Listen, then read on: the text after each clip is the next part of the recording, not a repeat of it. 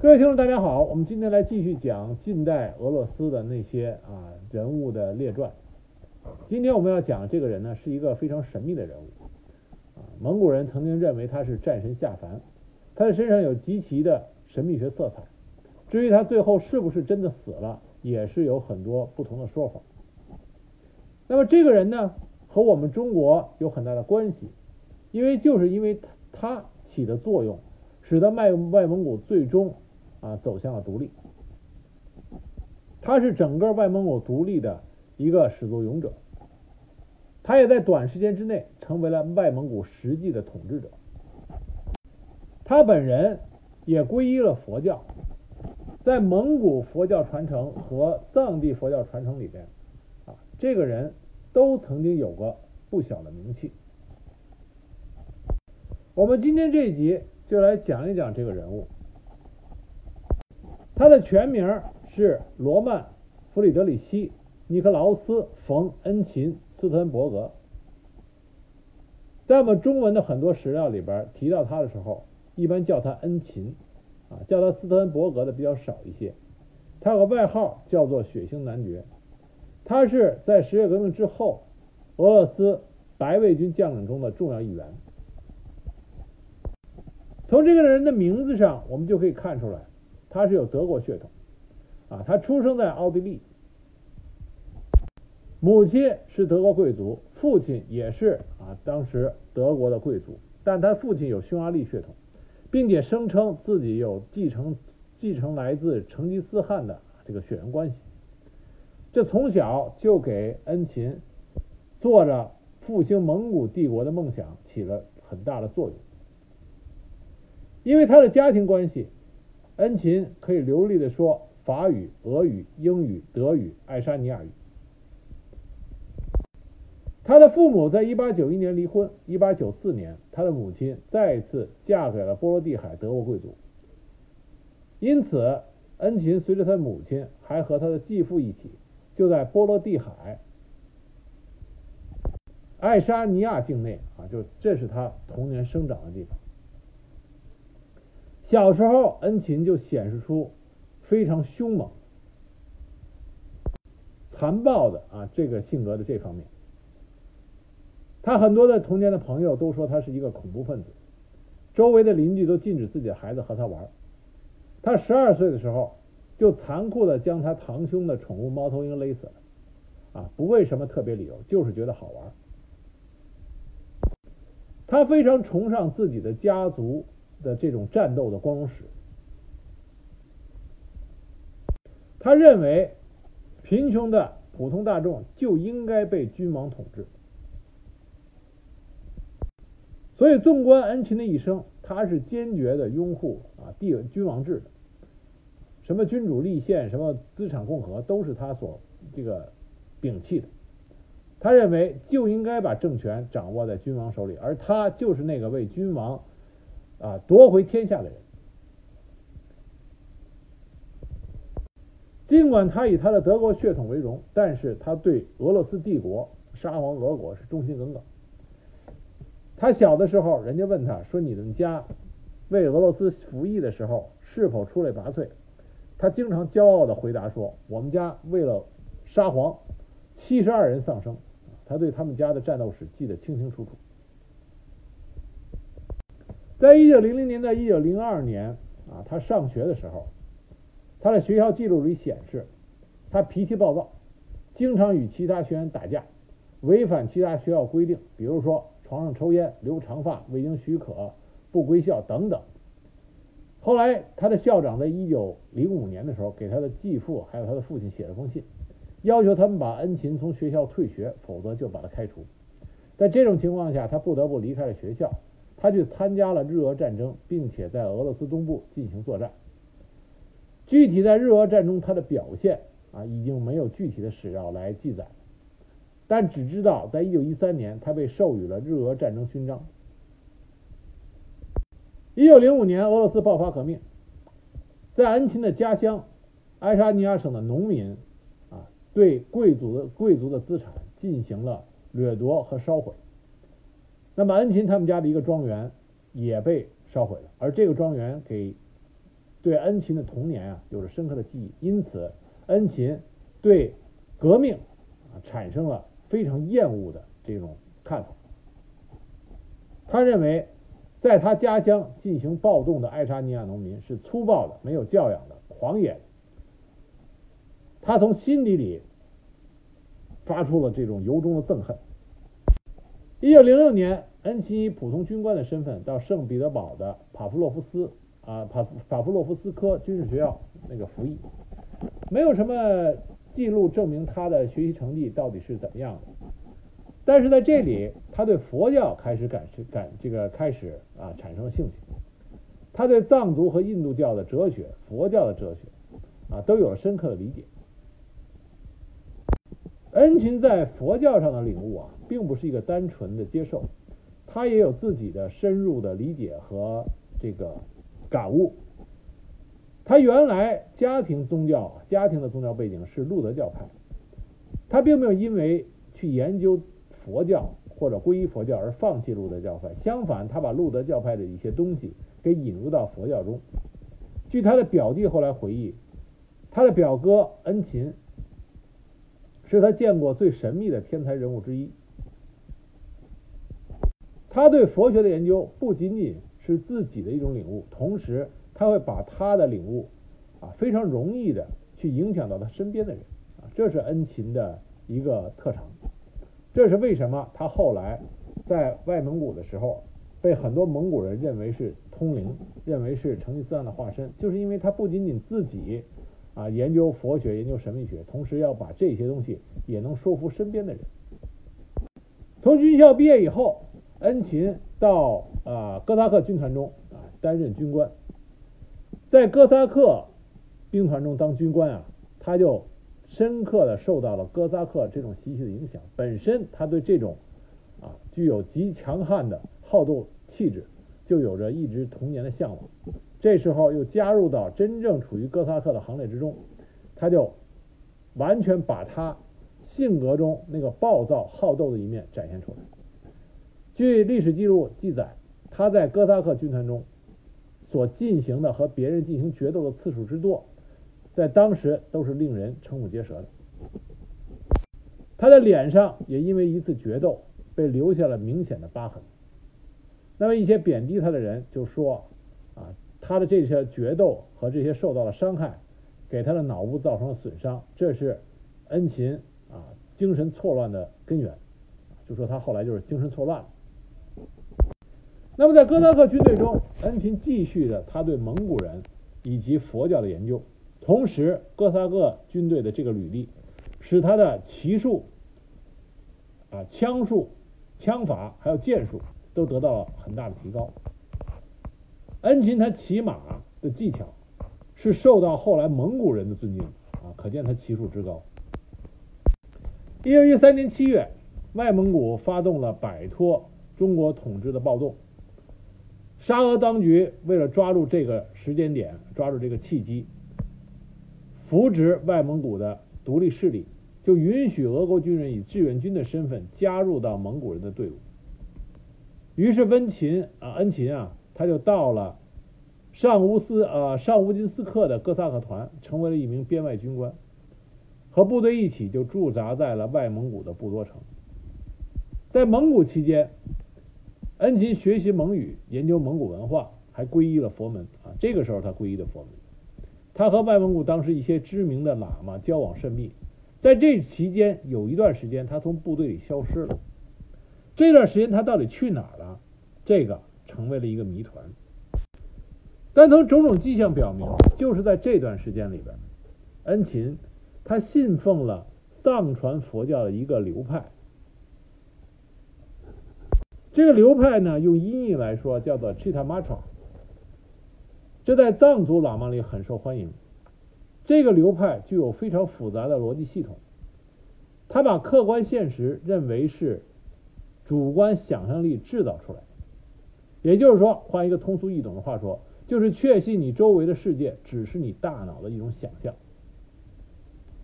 这种学说主张，相信一切就是梦想的主要条件，你只要顺其自然，顺应生活。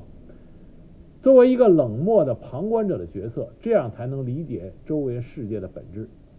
要求每个人没有欲望、没有野心、没有目标。据一些零星的传闻啊和这个不详尽的史料来显示，恩琴在这段时间里边，他生活的是一种非常的像苦行僧一样的，在蒙古的土地上游荡，在草原上骑着马夜走，甚至他热爱驱赶狼群。恩琴的身边始终带着狼。再后来啊，对他暴行控诉里边就说他经常是把一些动物的内脏扔给他身边的狼生吃。那么还有一些信息啊显示，恩琴在这段时间里边拜访了几个佛教寺院，甚至去了西藏。最神秘的一个传说就是说，恩琴在这段时间里边找到了传说中的地下国，叫阿加蒂啊阿嘎蒂。根据传说，这个神秘的地下国处于蒙古和西藏的某个地方。在藏呃，在佛教里边啊，说这个地方有着世界之王的宝座，掌握了这个宝座，就控制着全人类的命运。至于恩琴是不是真找到了这个地下国，没有人知道。在这段时间里边，恩琴的身上真正发生了什么，也是啊无从得知。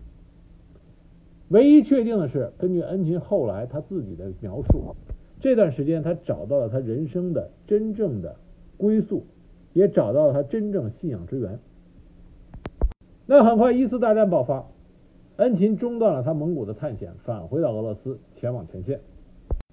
因为作战英勇，他被授予了四级圣乔治勋章等五枚军功章啊军功章。到了1916年，他已被升任为哥萨克军团的大尉。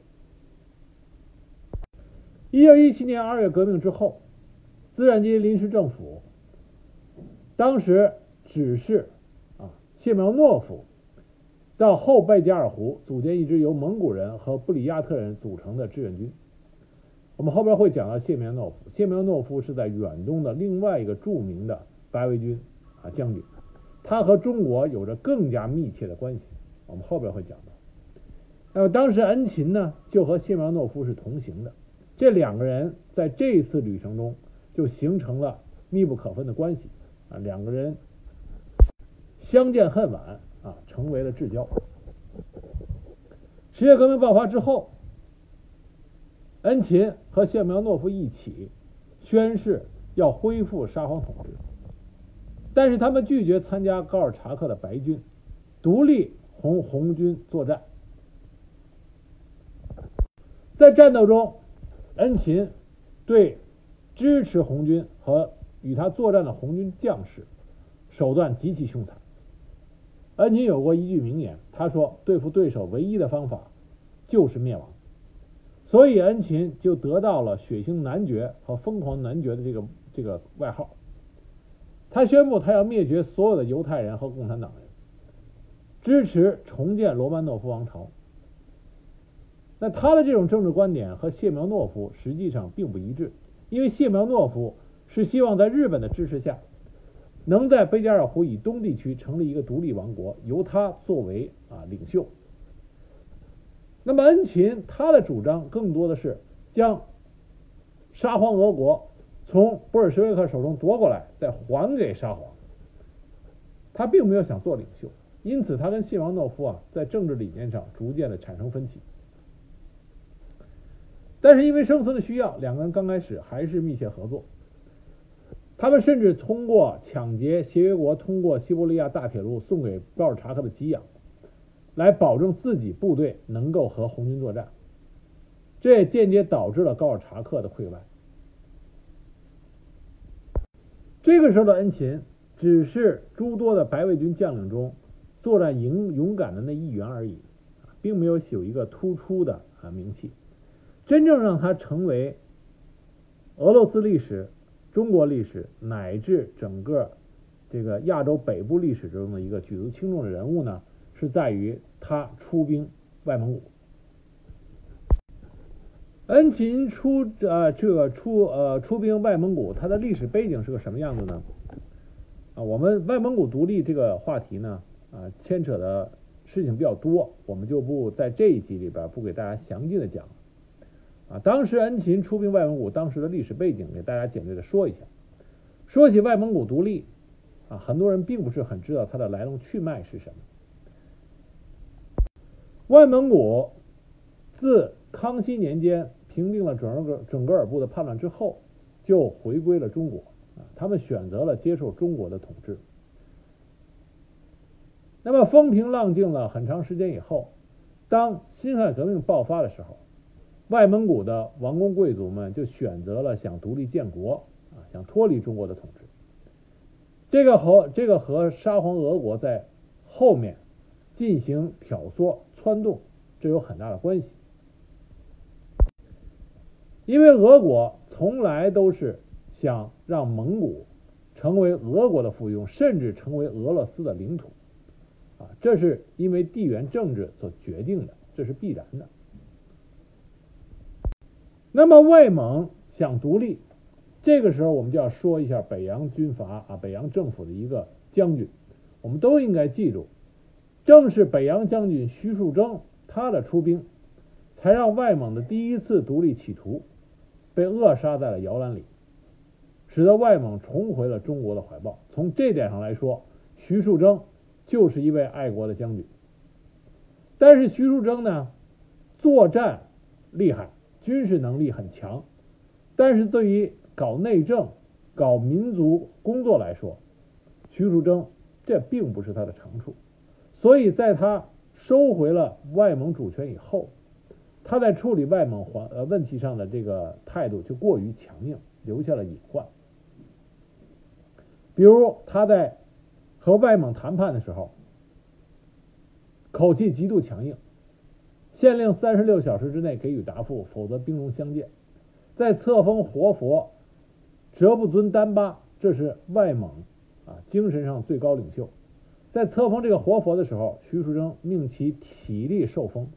当然，这是为了显示中国泱泱大国的这个威风。但是对于外蒙古的这些以佛教作为国教的蒙古百姓来说，包括外蒙的这些上层王公贵族来说，这是就带有一定的侮辱性质，因此虽然名义上外蒙独立被扼杀了，但是外蒙的王公贵族他们想独立的心并没有变，而且在徐树铮收回了外蒙以后，啊，这之后中国北洋政府并没有因为国内那时候打得一塌糊涂啊，大家都在争夺着中国的控制权。所以没有人花心思去研究如何在外蒙古实施啊比较完善的民族政策，这样就造成了外蒙古并没有产生本质上的改变，再加上当地爆发了严重的饥荒，这样在外蒙古就开始又一次为了独立而蠢蠢欲动，而且民间开始流传说救世主将来自北方，将取代汉人的统治这些预言。一些外蒙古的王公开始秘密派出使团寻求外援，其中有一个使团就找到了恩勤。恩勤这个时候呢，首先他本人就已经皈依了佛教，又在蒙古待过，对蒙古文化、藏传佛教、蒙传佛教有着无比的向往。他一直想回到蒙古那片土地上，完成他梦想的实现。这样正好来了一个契机。一拍即合。这个时候，恩琴手下的部队呢，有个名字叫做亚洲骑兵师。他这亚洲骑兵师，如果有兴趣的朋友可以找一下照片，可以看一下。他的亚洲骑兵师里啊，你看上去根本就觉得那不是俄罗斯的部队，为什么呢？就很少有白人面孔，大部分都是蒙古人，还有中国人，都是黄种人面孔。恩琴在。治愈统一这个亚洲骑兵师的，用的是完全跟现代化的军事理论相悖的传统的骑兵管理理论。从建立开始，他就向他的骑兵师灌输“骑兵优于步兵，不畏惧多为于己的步兵”的信条。他的部队火炮辎重过河的时候，都用的是游牧民族的牛皮筏，几乎不用牵引车辆，也没有战地厨房。部队实行的是所谓成吉思汗的给养，每个军人一个月三只羊，羊肉使用啊，这个作为食物，羊皮换取其他的物品。那么，在得到了外蒙古王公派来的信使请求出兵，在这种情况下呢，恩琴就跟谢苗诺夫商量。本来这两个人的政治理念已经出现了很大的分歧，那么同时呢，谢苗诺夫也觉得让恩琴在外蒙古建立一个白卫军的根据地，这为白卫军后来的发展也有很大的帮助。于是谢苗诺夫就准许恩琴率领他的亚洲骑兵师，完全自主的进入外蒙古，出兵外蒙古。完成对外蒙古上层王公这种独立企图进行支持。一九二零年十月，恩琴率领他的亚洲骑兵师进入到蒙古，号称是要解救蒙古人。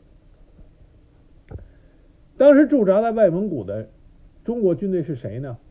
很多人都不知道，很多人也想不到，这就是奉系军阀郭松龄的部队，他的兵力五倍于恩勤的。亚洲骑兵师。说起郭松龄，大家都知道，郭松龄起兵反奉，打到张作霖差点都失去了东北王这个头衔。后来是因为日本人的帮忙，郭松龄兵败。所以听上去，我们正史里一直都说郭松龄是一个很能打仗的人。张学良也是很佩服郭松龄亦师亦友。但是在外蒙古这个地盘上，面对着恩勤人数少于他的部队，郭松龄居然打败了。刚开始的时候，恩勤进到外蒙古，当时主要就是决定这个外蒙古统治权，就是在于谁掌控库伦。徐树铮当年也是打下了库伦，才收回了外蒙古，所以库伦之战至关重要。恩琴打了两次库伦都没打下来，但是这个恩琴啊，很会进行心理战，他抓住了当时外蒙古，首先第一个民心不在。中国这边，第二个就是外蒙古的这些百姓、牧民、群众非常迷信啊这个佛教，而恩琴他本人呢，又是对佛教有着极深的钻研，他就发动了心理战。他知道蒙古信奉佛教的这些信徒，他们心中的圣山在哪里，他就命令士兵在圣山的山坡上点燃篝火。对于士兵和恩勤来说，这就是普通的篝火；但是对于那些信奉佛教的虔诚的信徒来说，这就是圣山上出现的神火。郭松龄的部队说是五倍于温琴的亚洲步兵师，但是里边人数占多数的还是当地的蒙古军队。这些蒙古军队一看圣山上出现神火，心中就出现了恐慌。恩琴又大规模的。宣传他是蒙古战神下凡啊，成吉思汗的嫡传后裔，神灵护体。有一个传闻啊，也不知道是史实还是说他啊这个传播出来的这种谣言，但就说恩琴他有一次一个人单枪匹马独闯库伦侦察，大白天骑着宝马在城里随意溜达，居然毫发未损的顺利返回。这种事情越传越神。就使得占据中国守军大多数的蒙古当地的这个士兵啊，丧失了斗志。而且恩琴还有另外一个传说，就说他是刀枪不入，啊，子弹打不死他。因为恩琴曾经在他的作战室里边五次受伤，五次受伤呢都没有得到治疗，也不知道他是偷偷自己治的呢，还是说真的不需要治疗。总之五次。被子弹打伤以后，五次都顺利的、毫发无无损的回到了战场上，啊，所以就传的很邪乎，他这个子弹打不打不打不动他。但是恩琴实际上啊，他有一个特质，也可能他自己的信仰过于极其虔诚。他的曾经的一位部下，也是他的战友，就曾经说过，恩琴在战场上的表现，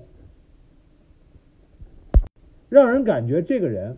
他要不就是去找死，要不就是他真的相信他不会被子弹打死，啊，这是他的战友的一个对他的描述。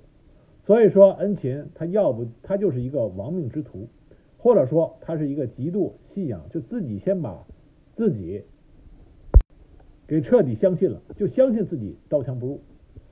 再有一种很小的可能性，就是恩琴的的确确是一个神底下凡啊。至于说哪种是真正的可能性，那么各自站在各自的角度加以理解。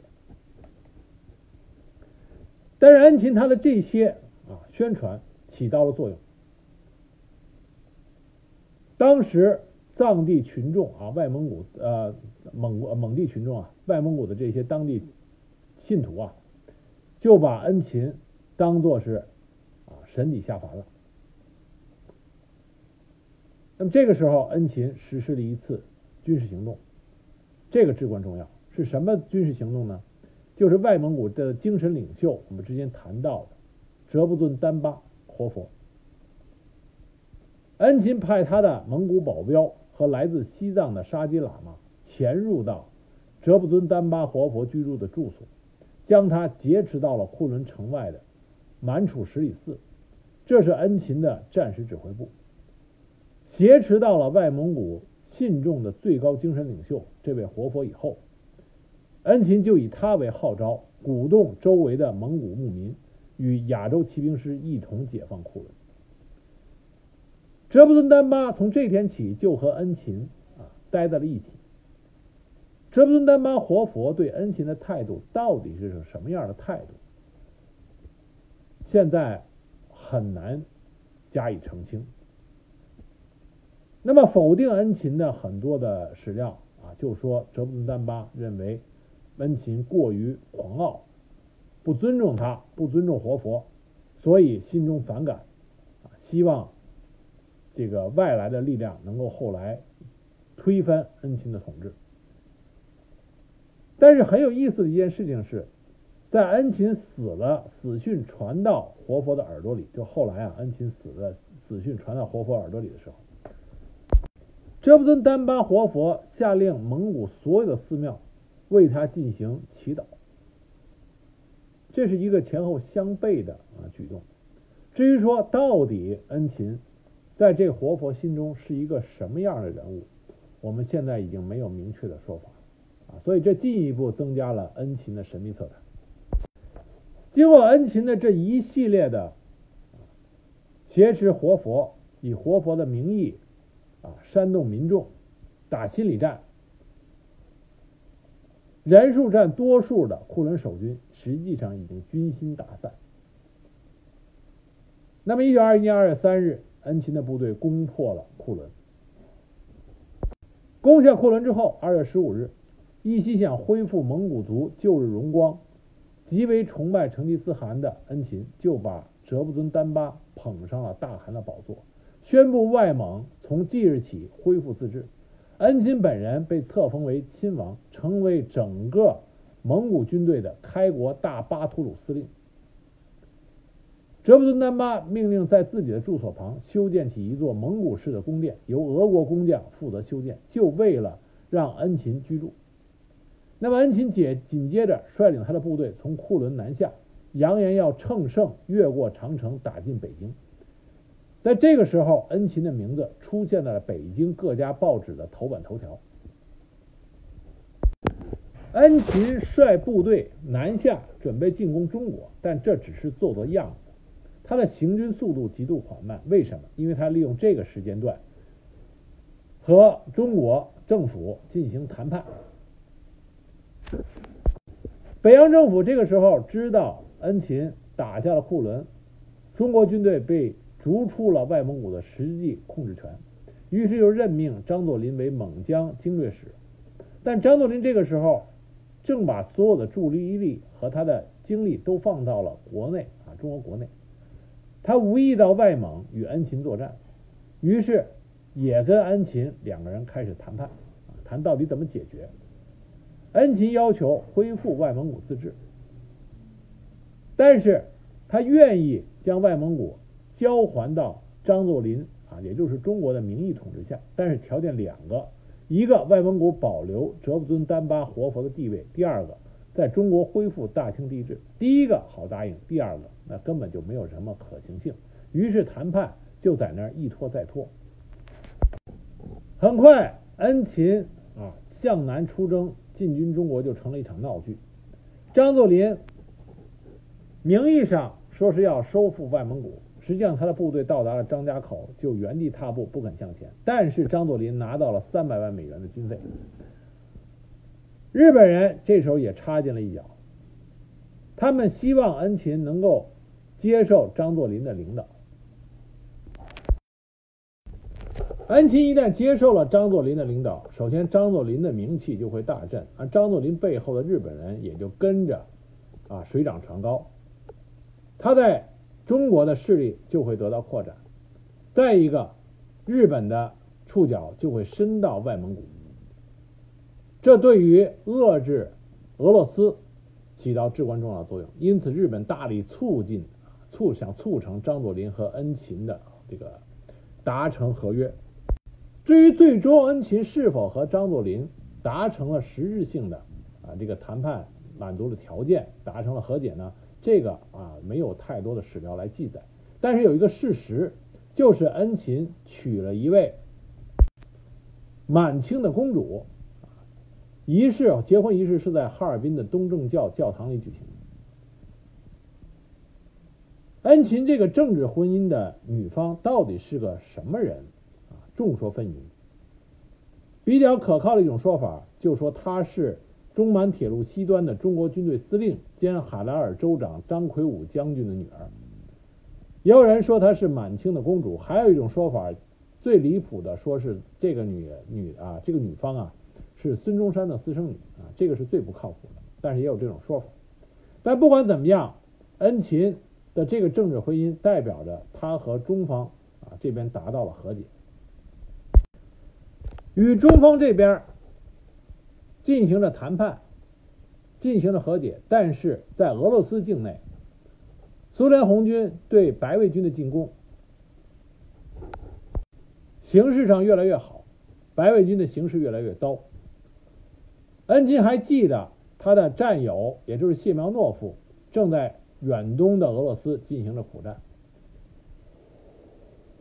因此恩琴决定率领他的部队。再杀回到俄罗斯去。那么，恩勤在拿下库伦以后，尽管他在蒙古得到了极高的荣誉，但是他的性格啊极为残暴。他在统治库伦期间，对所有反对他的人进行无情的杀戮。据很多见过恩勤残杀自己对手啊这种场景的人回忆啊。恩勤就是一个彻彻底底的暴君和内心极度变态的施虐者。他的对手，无论是布尔什维克、犹太人，还是单纯的富人，都会遭到毒打。恩勤说过一句话，他说：“你知道在人骨肉分离后仍能行走吗？”啊，从这句话就可以看出他的这种啊酷刑。恩勤对犹太人的这个政策是种族灭绝的。他声称世上没有保护犹太人的法律，男女及其物种都要灭绝。这是为什么？后来有些人就会把恩勤和希特勒联系起来，说恩勤是希特勒在远东的一个精神上的导师，因为恩勤的很多做法和希特勒都很相像。那么恩勤决定要杀回俄罗斯去，啊，对苏联红军进行围攻。他临出征之前见了。活佛最后一面。据记载说啊，当时恩勤对坐在宝座上的活佛鞠了一躬，然后他又说：“我要去后贝加尔杀光赤色分子，您的国家自由了，成吉思汗的帝国将很快复兴。”无论怎么去贬斥恩勤，他作为一个统治者残暴，但是有一点是事实，就是恩勤他在拿下库伦、解救了蒙古活佛之后。他并没有在政治权力上追求独裁的统治，他把权力最后是和平的转交给了哲布尊丹巴活佛的。因此，活佛在恩勤离开的时候送给他一枚红宝石戒指，据说这枚戒指是戴在成吉思汗的右手，生前从未摘下来，是活佛一直珍藏在自己身边的一个宝贵财产。他把这份礼物送给了。啊，恩勤，并且跟恩勤说：“你不会死的，你将会有更完美的来生。请记住，活的战神，你是确确实实蒙古的汗王。这是蒙古活佛给恩勤一个极高的评价。那么恩勤戴上被赠送给他的这个红宝石戒指，就率领着他的骑兵师杀回了这个俄罗斯。这是对恩勤的一种正面的说法。那么另外一种对他贬低的说法是怎么说的呢？说他不愿意给活佛更多的世司权力，并且啊对活佛不尊重。因此，哲布尊丹巴活佛派秘密使者前往日本、北京，甚至中国西藏的达赖喇嘛处求援。而一封求救信恰恰落在亲苏俄的蒙古人民革命党手里。该党两大领袖乔巴山和苏赫巴托尔就希望借助苏俄之手铲除恩情。那么，他们就把这封信转交给了列宁。一九二一年三月十三日。在布尔什维克的支持下，蒙古的革命分子在恰克图开会，成立了临时人民政府，国号蒙古人民共和国。三月十八日，在苏赫巴托尔的领导下，蒙古人民军和苏俄红军占领了买卖城，恩勤率领部队进行讨伐。但是，拥有了苏联红军强力支持的蒙古人民军的军队，给予恩勤造成了极大的麻烦。他的先头部队就被蒙古人民军击溃了。到了六月初，他的主力部队也被苏俄红军击溃。七月五日，苏蒙联军兵临库伦，恩勤仓皇逃走。在逃亡期间，恩勤写信给达赖喇嘛，表示自己将进入西藏，充当达赖喇嘛的护从。但恩勤的这种想法并没有得到他手部下的支持，他的部下出发生了兵变。对他进行了背叛，但据他的手下回忆，恩勤在兵变过程中表现的非常神奇，尽管有着枪林弹雨，但是他却毫发未伤，这使他的部下无法确定恩勤到不到底是不是一个神底下凡。极度迷信的部下们，那么就没有敢杀死他，而是将他捆绑起来。先是想把他交给白卫军，如果是这样，恩钦可能就不会，啊，就会免除免于一死。结果没想到，在他们转移恩勤的时候，就被布尔什维克的部队截获。这个布尔什维克兵团的领导人叫做谢廷金。这个谢廷金呢是蒙古人，他后来在俄罗斯、在苏联接受深造以后，返回蒙古，担任内务部顾问和蒙古的国防教官。蒙古人把他称之为铁木尔巴特尔啊，就铁英雄，在乌兰巴托现在的主要街道上还能看到他的雕像。那么这个谢廷金就抓住了恩勤，相当于红蒙红色的蒙古战神碰到了白色的蒙古战神。恩勤男爵被抓住，到他最后死，时间很短，但是他的死却给他的一生。蒙上了更大的谜团。为什么这么讲呢？恩勤在他被俘获和处死之前几个月，几个月前他就预感到他的死亡。他留下一段话，他说：“我很高兴为恢复君主制而死，即使不是我自己的国家，也可以是另外一个国家。”所以听上去好似他已经预感到他会在蒙古境内被俘获并被处死。而在恩琴被抓获之后，很快列宁就从莫斯科专门发来了电报。列宁的电报里这么说：“他说，这是给谢廷金的电报。他说，我建议您更多的注意此事，以核实起诉的可靠性。如果证据是完整的，显然您可以怀疑，然后安排一个公共法院尽快进行调查，然后就处死。”列宁这个电报里透出了两个意思：第一个，要验明正身，确定这是恩情；二，如果验明正身以后，马上走个样子，走个形式，就把他直接处死掉。列宁的这种态度和另外一个苏联当时最高领导人托洛斯基是相反。托洛斯基是想让恩琴在所有劳动人民面前在莫斯科进行审判，但是最后是列宁的意见占了上风。根据后来逐渐披露出来的对恩琴的审问记录，啊，也是非常奇怪的一件事儿。因为在这个审讯记录里边显示出，审判官更多的是要证明这是恩琴本人。所以很多询问的问题，包括他访问过活佛几次，见过活佛几次面，他喜欢喝的酒是什么？为什么他喜欢穿樱桃色的蒙古蒙呃蒙古这个传统长袍？这些古怪的问题，更多的听上去像是证明这个人是恩勤，而不是想去追究恩勤的罪证。最终，恩勤被处以死刑啊，被击毙。他的大脑被带到莫斯科进行研究，而尸体被埋在了一个未知的地方。恩勤死以后，关于他的传说并没有终结，反而越传越邪乎。因为所有参与逮捕、审讯、啊审判和处决他的人，在内战或者斯大林主义肃反期间都死亡了，只有个别几个人活下来。因此，就有一种传说，啊，说是恩勤的报复，是恩勤死前留下的诅咒。那么前面提到过，蒙古实际的统治者活佛下令在所有的蒙古寺庙中。对恩勤进行啊祈祈福的活动，在得到了恩勤死亡消息之后，这也留出这这也给他的死啊进一步蒙上了更加神秘的色彩。有一种说法是在恩勤他的幸存下来的部下和他的战友，这些人后来退到了东北境内，很多人成为了呃这个张作霖的手下。在这些人中流传着一个传说，就是恩勤是杀不死的。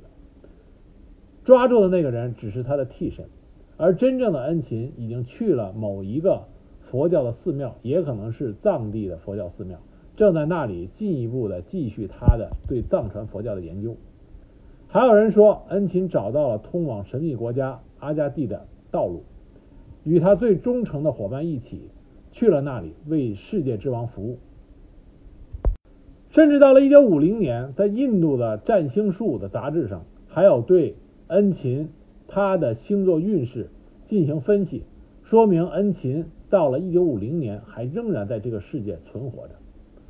这些神秘的说法给恩勤的身上笼罩了更多的谜团和迷雾。但不管怎么说，恩琴是那个动荡的俄罗斯时代出现了一个神奇的人物。他的这种出现只有在乱世中才可能啊发生。恩琴这个人对于俄罗斯历史的影响并不是巨大，他真正影响巨大的是对外蒙古和我们中国的历史的影响。就是因为他拿下了库伦，造成了外蒙古哲布尊丹巴活佛啊登上外蒙古的统治地位，减弱了中国军队在外蒙古的影响，紧接着导致苏联红军。在蒙古革命分子的啊蒙古人民军的请求下，出兵外蒙古，最终造成外蒙古成为苏联苏维埃的势力范围。这进一步就造成了外蒙古的独立成为既定事实。有了红色苏维埃的背书，外蒙古的独立已经不是中国那个时候相对。弱小的国家政权可以挑战的，这成为最终外蒙古独立啊，成为我们不得不接受的事实。那么，恩勤对外蒙古的出兵，这是始作俑者。因此说，恩勤在外蒙古独立上是一个至关重要的人物。这集呢，我们讲了白卫军的一个神秘的将领，就是恩勤男爵啊，他在外蒙古所做的事情，是导致外蒙古独立的这个啊。起因啊，起因，我们应该知道恩勤这个人，就像我们应该记住徐树生、徐树铮将军一样。只有记住他们这些人，才说明我们正视了我们中国由一个海棠叶变成一个大公鸡这个历史的真相。这是我们中国人应该啊知道。下一集呢，我们来讲一讲另外一个白卫军将领，也是和中国有密切关系的，就是谢苗诺夫。